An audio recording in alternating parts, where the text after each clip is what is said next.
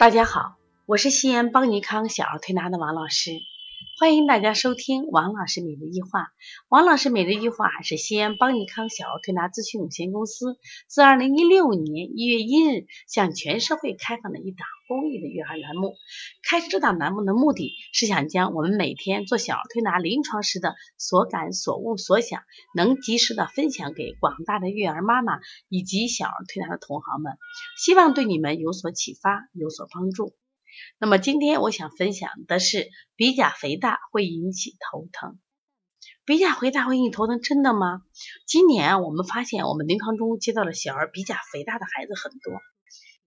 和这两年啊，鼻系系统的疾病是真的是呈爆发性的增长，像小孩的鼻炎呀、腺样体肥大呀、扁桃体大呀，然后呢，包括这个鼻甲肥大，很多家长就很奇怪，说王老师，我们家去查腺样体，他并不厉害，他为什么也会？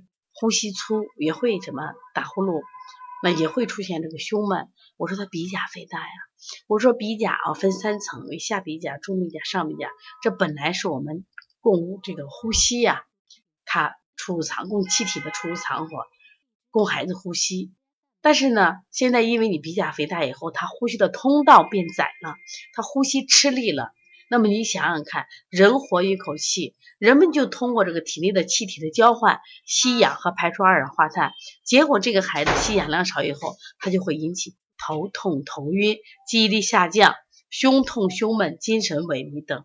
那么严重的孩子也会发展到什么肺气肿、肺心病、哮喘。所以你不要以为这个鼻甲肥大是个小病，它一定不是个小病。那我们最近呢，在给孩子治疗的诊断的时候，我们就刻意的去拍一些孩子的鼻孔。我们发现，哎呀，不拍不知道，拍你吓一跳。原来鼻甲肥大的孩子很多，有些是查了，有些根本就没查出来。很多孩子的鼻黏膜就黏膜已经脱落，都露出鲜红的什么呀？就是他鼻。部，那这个时候就很危险，为啥？它没有这个黏膜层来保护，所以说他鼻子被细菌病毒侵袭的可能性会大。还有一些孩子，他整个什么呀？这个鼻子都被肥厚的这个鼻甲堵死了，所以这个孩子啊，说话的时候鼻音鼻音重，而且会喘气，严重的会什么呀？胸闷。那么对于鼻甲肥大，它的得病原理是什么？其实跟鼻炎呀、腺样体啊都是一样，因为不管是鼻炎，就是。我们说扁桃体啊、腺样体、咽后壁淋巴滤泡增生等等，都是我们咽淋巴环的一部分。那包括鼻黏膜、眼黏膜，它也是我们人体里这个免疫系统的一部分，都是在保护人体。但是呢，由于我们长时间受到它的刺激，结果呢，那鼻甲就会越来越大。啊通过增生的方式，实际上本来是为了抵抗细菌病毒的，但是没有被我们重视，结果越来越严重。那有的家长说，王老师，那为什么我们？到了这个海南就会好一点。我说你北方人到海南，他一定是在选择这个是冬天去的。冬天去的时候，海南的冬天的屋室外和室内温度基本是差不多的，他不会用空调，所以说你的孩子会很好。但是海南的孩子依然生病，是为什么？他一年有八个月的时候要开冷气。就屋外很热，屋里很冷，这时候就会出现寒热空气不断的刺激，所以它也会引起扁桃体和鼻黏膜的增，扁桃体肥大、鼻黏膜的增生，也会引起扁桃腺样体肥大和鼻甲肥大。这实际上这个病之所以现在还这么多孩子得，是我们的生活方式引起的。因此呢，对于这样的情况呢，我们还是要改变生活方式，多给孩子用凉水洗脸。另外，一定要带孩子到户外运动。也就是说，增加他阳光下的运动，经常让孩子玩玩沙子、玩玩泥巴，和大自然都接触，那么他对这个寒热空气的变化他就不那么敏感了。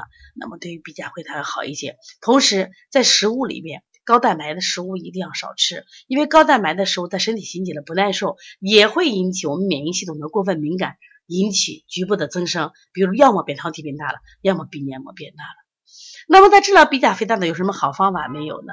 那么我们自己临床中发用拨筋，就是拨筋从他的鼻翼两侧沿鼻甲处经过拨筋。我发现鼻甲肥大的孩子有经络不通的现象，你拨的的时候咯里咯哒咯里咯哒的，那我们就反复几次的拨，哎，发现他这个整个什么呀拨通以后，这个地方你刮痧板或者拨筋棒很流畅的时候，哎，基本上他的鼻甲就好很多。当然了，这前提是建立在食物规避和加强运动的基础上。所以鼻甲肥大呢，它一定是病，而且鼻甲肥大带来的危害是很大的。所以希望大家呢一定要去重视，而且呢，这个长期鼻甲肥大会引起这个孩子这个嗅觉减退，而且他会张口呼吸。张口呼吸有个最大的危险是什么呀？张口呼吸以后，他会他咽喉他就会疼痛。那咽喉疼痛是不是就引起了这个扁桃体的疾病？包括引起的咽炎或者是鼻咽炎。还有一个就是我们说。鼻甲肥大，它会有鼻涕很多，是粘性的脓粘脓性鼻涕。那长时间它就会引起咳嗽，往往这种咳嗽你不知道什么原因引起来的，去给他孩子当支气管炎治，越治越重。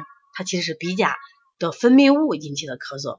还有呢，当肥大的这个鼻甲压迫这种鼻中隔的时候，它会引起什么呀？就是就是头部呢不定期的发作性的额部的疼痛。其实我们又叫做这个西医叫做什么呀？筛前神经综合症。到医院查你就不知道什么原因，实际上是鼻甲肥大压迫鼻中隔以后引起的这种疼痛。所以说，希望大家呢一定要重视孩子的鼻甲肥大啊！如果大家孩子的鼻甲充血或者是鼻甲肥大，我经常有鼻涕，那么你一定要注意，看看我们最近的饮食出问题没有，我们的生活方式改变了没有？如果是这个急症的话，配一些药物。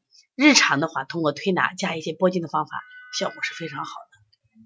如果是我们西安的宝宝，你可以到我们那个啥邦尼康的调理调理中心来，那我们会教你怎么去处理。那么希望这个呃外地的妈妈，包括我们同行，遇到下鼻甲肥大的孩子，一定要重视，一定要重视啊！当然，引起鼻甲肥大原因类型很多，它可能有虚症和实症，但是我刚刚讲的拨筋的方法，它是虚实都是通用的啊！希望大家呢。有什么问题可以加王老师的微信幺五七七幺九幺六四四七。如果想咨询邦尼康的开店班的课程，我们在七月十号有一期开店班。那么开店班呢，我们将从这个中医的基础理论，包括小儿推拿的发展史，包括手法啊的训练，包括临床的跟诊，以及什么呀呃临床的这个学习，那么。把你全打造成一个全方面的专业的小儿推拿师。凡是从邦尼康毕业的推拿师，他一个最大的长处，他懂辩证。